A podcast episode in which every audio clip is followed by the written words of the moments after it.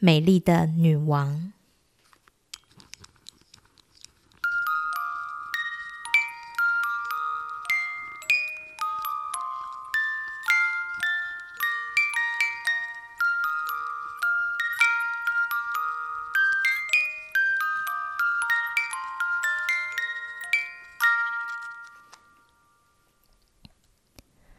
从前有个女王，跟她的许多孩子同住在城堡里。女王很有智慧，又非常美丽，把王国管理得井井有条。孩子们小的时候喜欢坐在柔软的靠垫上，围在宝座旁，仰头看着她美丽的脸庞，听她唱动听的歌。孩子们渐渐长大，却开始争吵打架。城堡里充满了尖叫和吵闹声。可是，美丽的女王耳朵只喜欢听动听的声音，她无法忍受吵闹。为了捂住耳朵，避开吵闹，她开始用一层又一层的彩色面纱，从头到肩膀把自己包裹起来。打斗和吵闹声越来越大。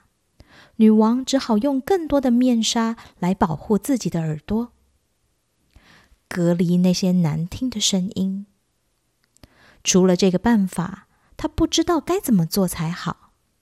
打架和争吵一天天继续着，孩子们渐渐习惯妈妈裹在彩色面纱里，只露出那双忧郁而美丽的眼睛。很多年过去了。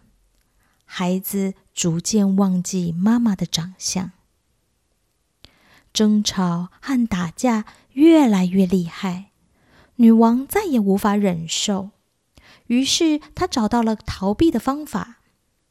有时候，她会溜出城堡，走到花园深处，那里有一条很深的溪流，她踩着溪水里的踏脚石，穿过小溪。在对岸的森林里漫步，他知道孩子无法跟随他进入森林，因为那些石头有灵性，只有听到女王歌声才会出现。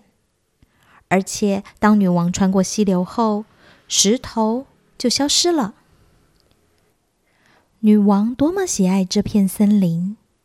她在浓密的树荫下，沿着小径可以漫步几小时。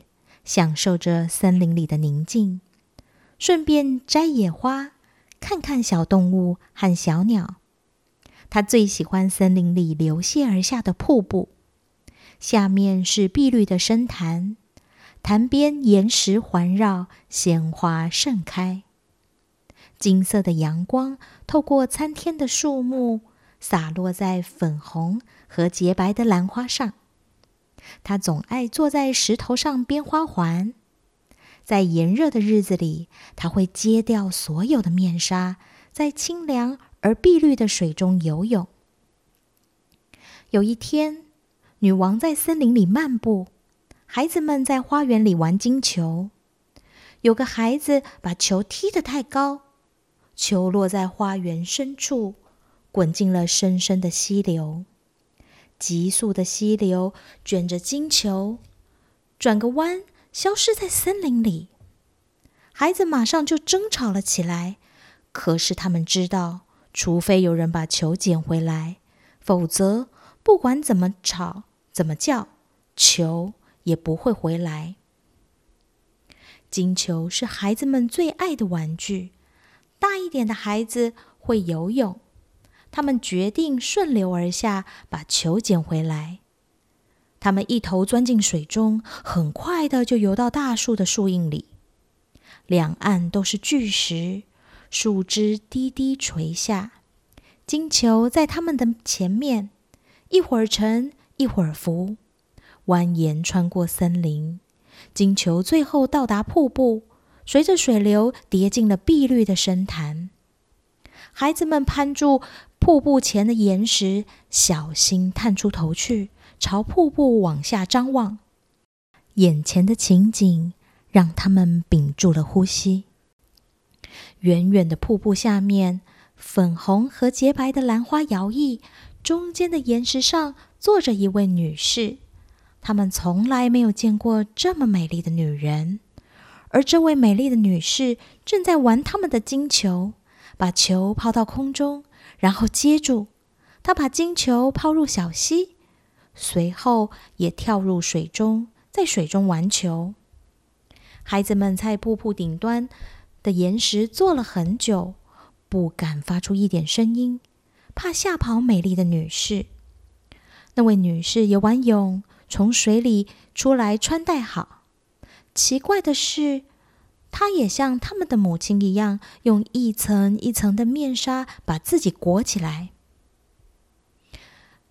也许她是一位女王，也许所有的女王都戴面纱吧。他们不禁这样想。他们看着他捡起金球，沿着小路离开深潭，走进森林深处，很快就消失了。孩子们觉得自己该回家了。他们很幸运，找到一条以前没有发现的路。这条小径穿过森林，直达花园。一路上没有人说话。他们对那位美丽的女士充满了疑问：她是谁？难道她是森林里的女王？如果是的话，她又住哪里呢？大家都希望再见到她，因为她是那么美丽。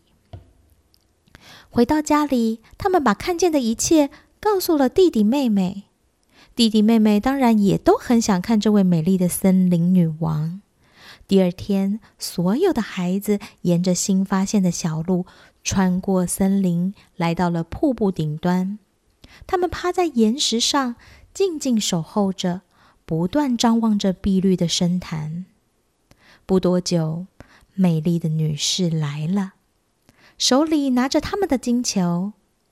她取下所有的面纱，在岩石上坐下来，吸取周围兰花的香味，然后她掉进水里游泳。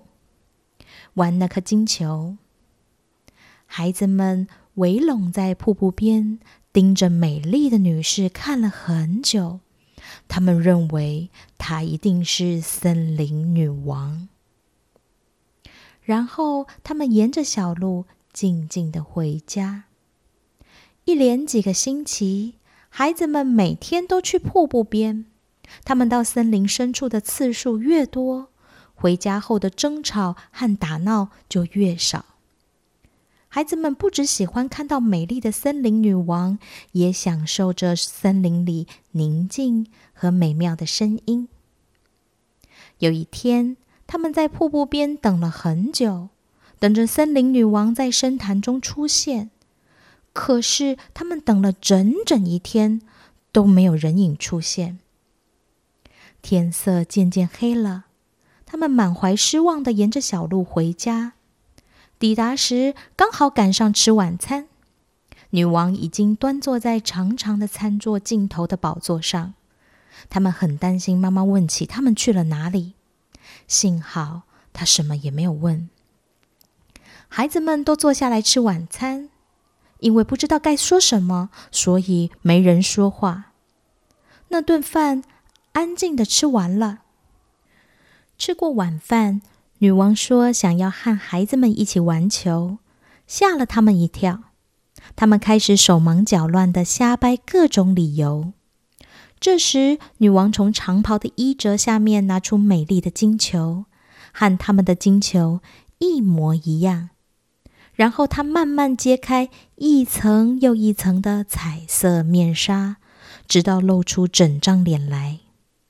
孩子们终于发现。森林女王就是他们的妈妈。他们围在宝座周围，坐在柔软的垫子上。女王开始唱歌，歌声动听而温柔。他们记起来了，这是他们还小的时候妈妈唱过的歌。她边唱边把金球轮流抛给每个人。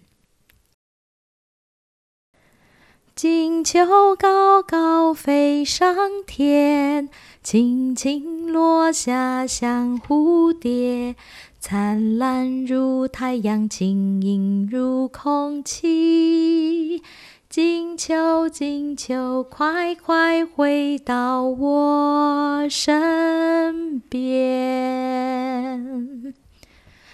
金球高高飞上天，轻轻落下像蝴蝶。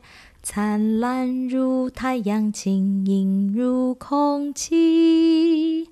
金球，金球，快快回到我身边。